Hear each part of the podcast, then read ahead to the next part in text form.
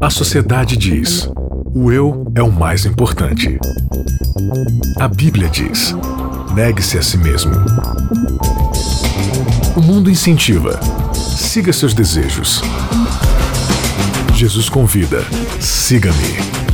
A cultura diz: pense igual, seja igual, conforme-se.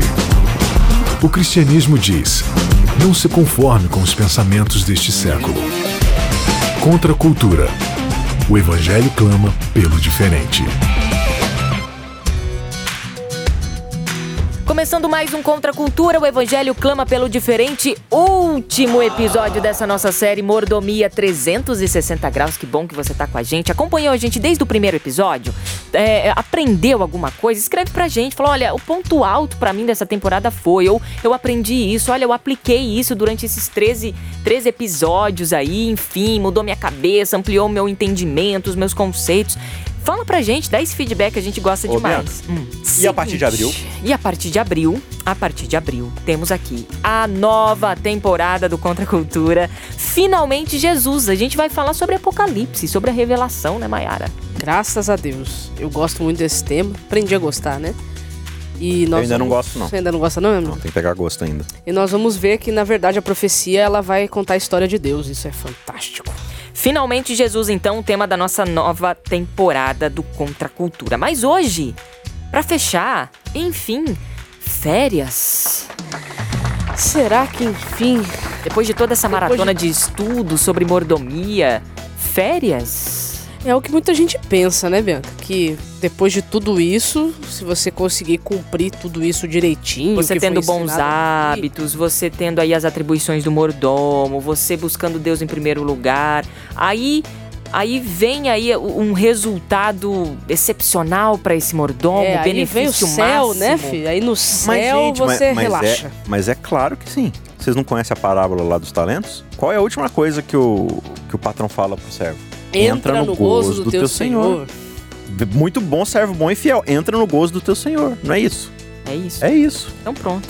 Então pronto, Então, fechou. Fechou contra a cultura, valeu, férias pra gente. Férias, acabou. Férias. Beijos, tchau. Gente, volta aqui, volta aqui. 1 Pedro 2,12 é o verso-chave do nosso episódio de hoje. Mantendo exemplar o vosso procedimento no meio dos gentios, para que, vírgula, naquilo que falam contra vós outros, como de malfeitores, observando-vos em vossas boas obras, vírgula, glorifiquem a Deus no dia da visitação. Apesar que não precisa ficar citando as vírgulas, né? Elas Mas que, é pra que foi bem- muito É importante citar as bem vírgulas. colocar as vírgulas aí. É porque tem gente que ainda pula. lê o texto em hebraico, sem vírgula, sem pontuação, em sem grego nada. também, né? E elas são importantes. Obrigada, Mayara, São pela importantes. defesa. É. Mas aqui é interessante, porque qual é o resultado final da mordomia? Pedro já está dizendo.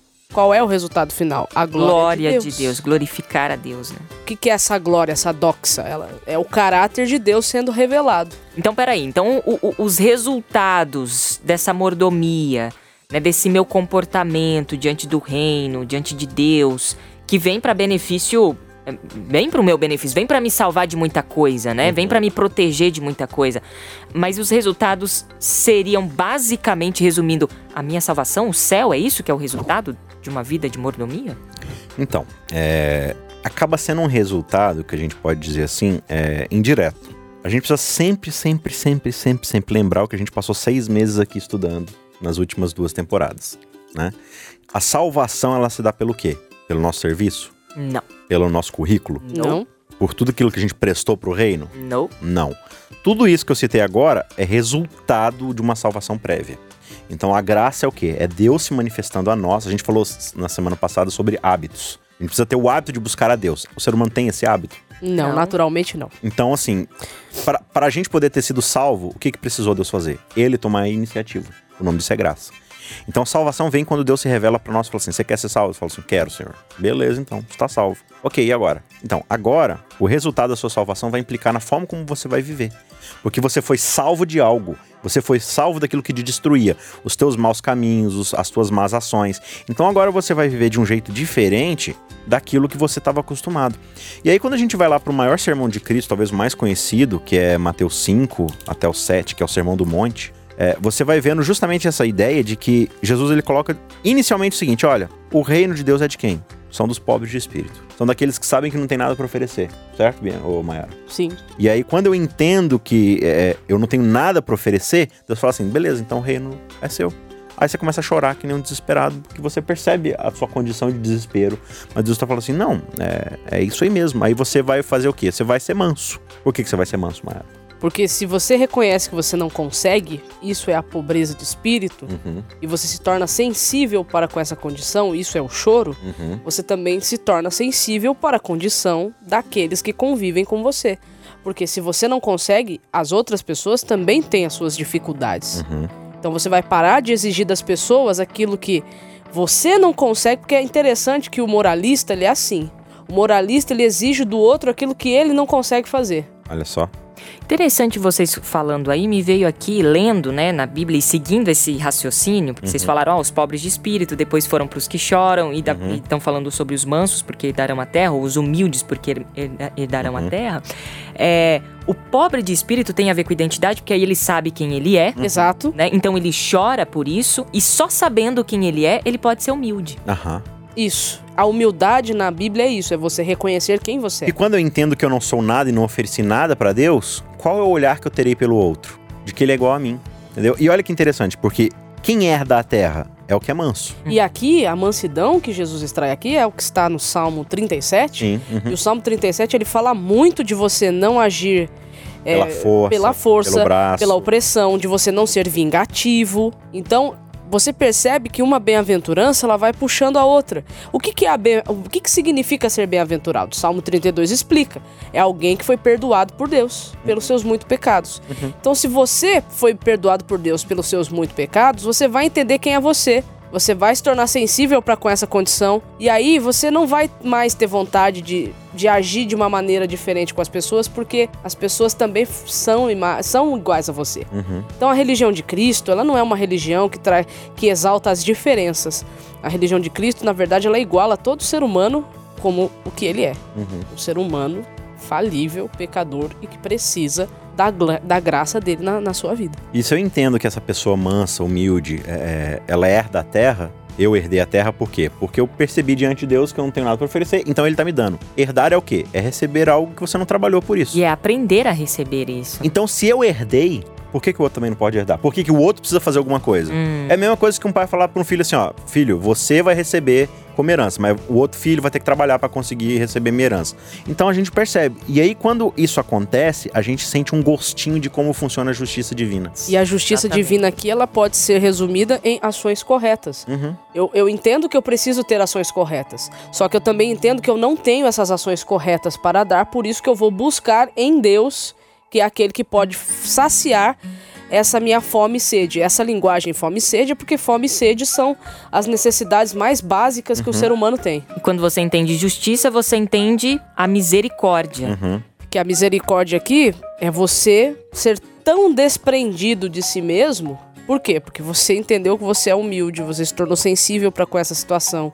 Você não vai ser mais alguém vingativo, você vai buscar ter ações corretas diante de Deus, então você vai se desprender de tudo aquilo que você pensava que era Uhum. em favor do reino, em favor das outras pessoas. Porque assim, é, eu não consigo receber a graça de Deus se eu não aprender o que é dar graças, o que é oferecer a graça. Porque você vê lá aquela história do. Do Jesus bom conta. samaritano. Não, não do bom samaritano, a história lá do, do, do cara que é perdoado de uma dívida impagável. Hum. Sim. E ele não consegue estender esse mesmo tipo de perdão pro outro que tá devendo muito seja, menos pra ele. Não entendeu nada. Ou seja, a graça não transformou. Então, como é que ele vai usufruir dessa graça que o rei, que Deus deu pra ele? E essa graça não o transformou, né? Não fez Entendeu? sentido pra Então, o misericordioso, ele vai alcançar misericórdia. Por quê? Porque a misericórdia vai transformá-lo de forma que ele esteja não só apto a oferecer misericórdia pro outro, mas a receber essa misericórdia, né? E, e aí, em sequência, ele coloca aqui que bem-aventurados são os limpos de coração porque verão a Deus. Por que, que só os limpos de coração que verão a Deus? Porque só o limpo de coração deseja ver a Deus. Porque se, se o meu coração ele não é limpo, ele é o quê? Ele é dividido. Ele é dúbio. Então, assim, eu, eu sempre tô ali, não, eu quero ver a Deus, mas não quero ver tanto, assim. Eu ainda prefiro, né, gastar meu tempo com minhas riquezas aqui, com minhas Meu buscas, eu, com né? prazer, com meu ego. Então, eu até quero Deus, mas eu não quero com tanta vontade assim. Então, eu não faço tanta questão assim, né? As minhas ações vão demonstrar isso. Por quê? Porque eu não de fato a graça não me transformou. Eu ainda não entendi o que que é a misericórdia de Deus na minha vida. Mas quando de fato eu, eu, eu mantenho um coração Puro. puro, o que é um coração puro, Mayara, no conceito bíblico? Aqui no conceito bíblico é um coração que é transparente. É um coração im- impecável. Não. É algo que estava sujo e foi limpo. Olha só, foi limpo, né? Foi purificado. E aí, quando a gente, a gente tem esse coração é, é, que ele de fato está voltado a Deus o tempo todo, a gente passa a emular o caráter desse Deus que a gente tanto busca e tanto vê. O que é impossível você de fato ver a Deus e não ser transformado à sua imagem e semelhança, né? Ver de fato quem Deus é diante de você. E aí você vai agora ser moldado ao caráter de quem Deus é. E aí você tem aí a outra bem-aventurança, que é o quê? Os pacificadores, que a palavra pacificação aqui, ela está relacionada com aquilo que Deus faz. Porque ser filho nesse contexto é você ser a continuidade do seu pai. Então qual é a profissão de Deus? A profissão de Deus é reconciliar. Pacificar. É, é bem interessante que naquela época, né, o, o filho, ele era. O, o filho é conhecido pela profissão do pai, né? Então, ah, Jesus, quem é Jesus? Jesus é o carpinteiro, filho de José, que é o carpinteiro, né? Então ele tá falando aqui, você vai ser reconhecido como filho de Deus quando você for pacificador. Que Porque legal. o que, que Deus é? Deus é pacificador. Exato. Deus está reconciliando consigo o mundo através de E Jesus quando você Cristo, vai né? pra parábola do filho pródigo, você vê pacificação ali. Sim. É, o pai, ele tá pacificando Ele tá ali. moderando ali a briga que tem entre os dois filhos, né? Eu acho tão interessante o Sermão da Montanha, porque a gente fica na igreja perdendo tempo em querer falar sobre pontos de salvação que a Bíblia nunca disse. Uhum, E a Bíblia está mencionando aqui nove pontos que são claramente pontos de salvação. uhum.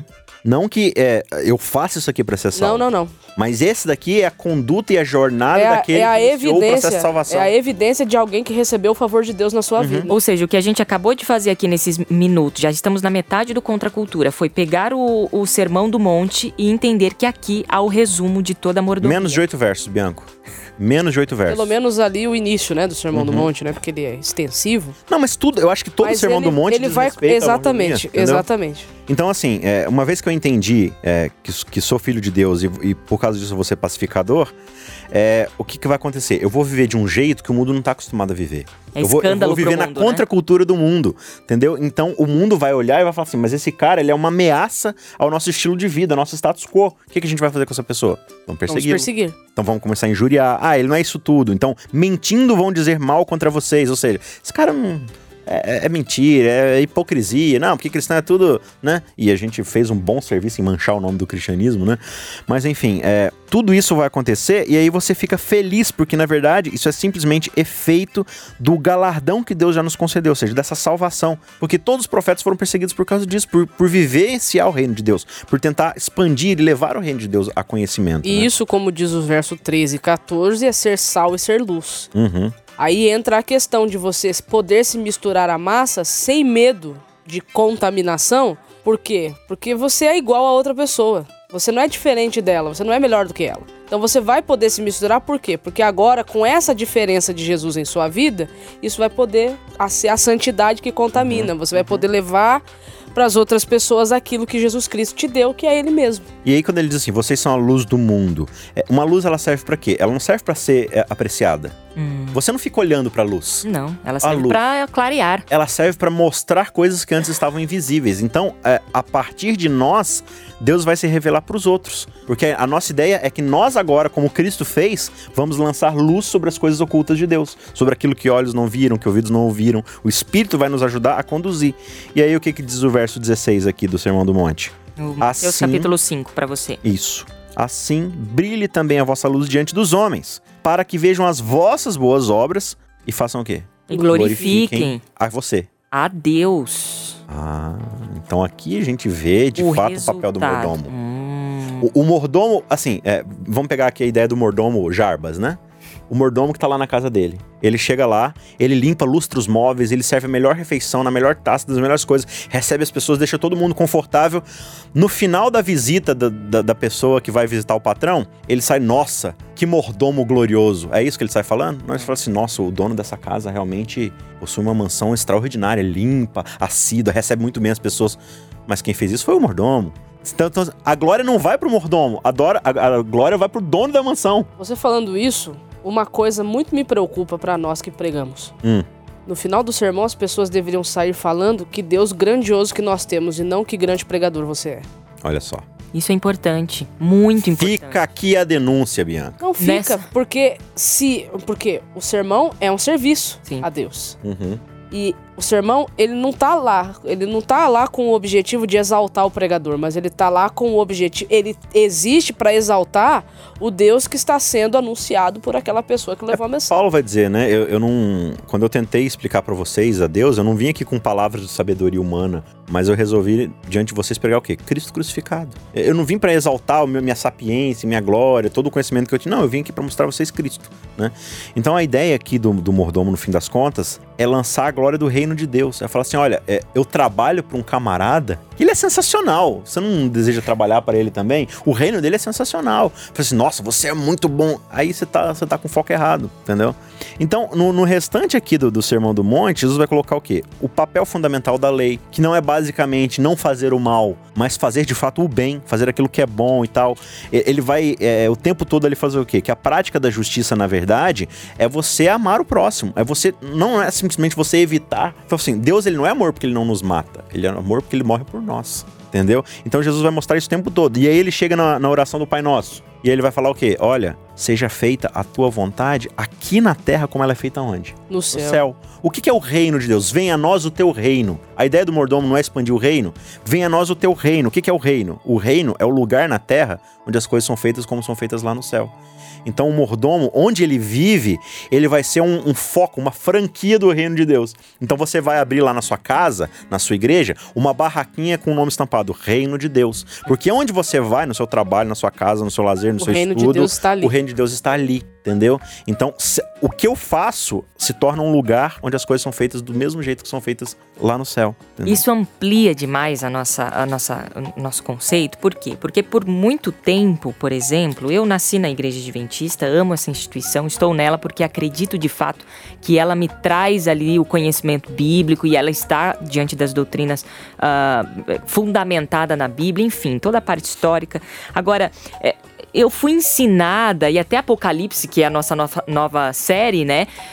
ter um pouco de medo, né? Então, assim, faz isso pra ter isso, essa, essa, esse contexto meritocrático, né? Agora, quando você para pra analisar que a sua vida cristã, só focando na volta de Jesus, ela se torna uma vida cristã muito chatinha. Chata e parece que é uma coisa muito Entendeu? longínqua. Agora, quando você vai pra isso de fato assim, ó, você nasceu pra trabalhar pro reino, entendeu? A volta de Jesus é um acontecimento que veio pra ser a cereja do bolo, mas ela não é tudo, entendeu? Você precisa começar a viver o reino pra estar de fato ali. Nem, nem sei se essa, essa frase tá certa. Viver o reino pra estar no reino, porque eu acho que vivendo o reino você já está na dinâmica do reino, né? Mas esse acontecimento, focando a volta de Jesus só, você espera, você senta e espera. Você É, não vai- vai trabalha, deixando você não age, né? Eu vou na igreja, já tá bom. Eu devolvo meu dízimo, já Tá tá, bom. Eu ótimo. guardo o sábado, já tá bom. Não, desculpa, não tá bom. É só, como nós já conversamos aqui, isso é só o start, é só o início, né, de uma vida. Aqui no capítulo 24 de Mateus, Jesus vai começar, na verdade, ele já começou um tempo antes, mas ele tá falando aqui sobre as coisas finais. É, o, o começo do capítulo 24, co- é, tá- aqui no título da minha Bíblia tá o sermão profético. O meu, Mateus 24? É. Jesus fala de acontecimentos futuros. Ou seja, ele vai agora profetizar sobre as coisas finais, né? A gente vai abordar um pouco mais esses capítulos lá na, na nossa próxima série, mas ele vai começar agora a falar vários sermões e contar várias parábolas sobre como a coisa vai ser no final. Então, por exemplo, aqui no verso 45 do 24, ele diz: Quem é, pois, o servo fiel e prudente, a quem o Senhor confiou seus conservos para dar-lhes o sustento a seu tempo? Bem-aventurado aquele servo a quem seu senhor, quando vier, achar fazendo assim, ou seja, achar ativamente trabalhando, cuidando daqueles a quem ele confiou. Como é que tá a sua A versão? minha aí? versão aqui tá: o servo fiel e sensato é aquele a quem seu senhor encarrega de gerir os outros servos da casa e alimentá-los. O que, que é a definição clássica de um mordomo? É o que Serve, é o que alimenta. gerencia, Aham. né? É. Se o senhor voltar e- constatar que o servo fez um bom trabalho, haverá recompensa. Ok, então agora ele está estabelecendo pra gente que existe uma recompensa para nossa diligência e pro trabalho bem executado, certo? E aí aqui no capítulo 25, verso 14, tem aquela famosa parábola dos talentos. Do trabalhador que recebe cinco talentos, do trabalhador que recebe quatro talentos e do trabalhador que. Dois, né? Na verdade, recebe dois talentos, cinco talentos, dois talentos e, E um, talento, talento. só. Uhum. E aí esse, esse senhor ele vai viajar, ele vai sumir no mapa e quando ele volta, vem aquele que tinha cinco talentos e ele apresenta para o seu senhor, olha, eu consegui fazer esse multiplicar esse trabalho e agora eu tenho dez talentos. E ele fala assim, ó, muito bom, servo bom e fiel. Você foi fiel no pouco, eu vou te colocar sobre o muito. Entra no gozo do teu senhor. Pro que tinha dois, ele falou assim, olha, eu tinha dois aqui, consegui multiplicar e virou quatro. Muito bom, servo bom e fiel. Você foi fiel no pouco, eu vou te colocar sobre o muito. Entra no gozo do teu senhor. E aí chega o último lá e ele fala o quê? Ah, eu sei que o senhor é um, é um senhor tirano, que quer colher onde não plantou e tudo mais. Eu fiquei com medo, fui lá e guardei o meu talento. Tá aqui, de volta. Ele fala que o seu servo inútil. Né? Você poderia, no mínimo, ter deixado lá rendendo, né? Para que quando eu voltasse eu colhesse os juros disso. Mas nem isso você fez. Você ficou com medo e por causa disso, ó, o que tá reservado para você é o lugar onde ficam os cães, né? E, e os coisas, lá o escuro, ranger de dente e tudo mais.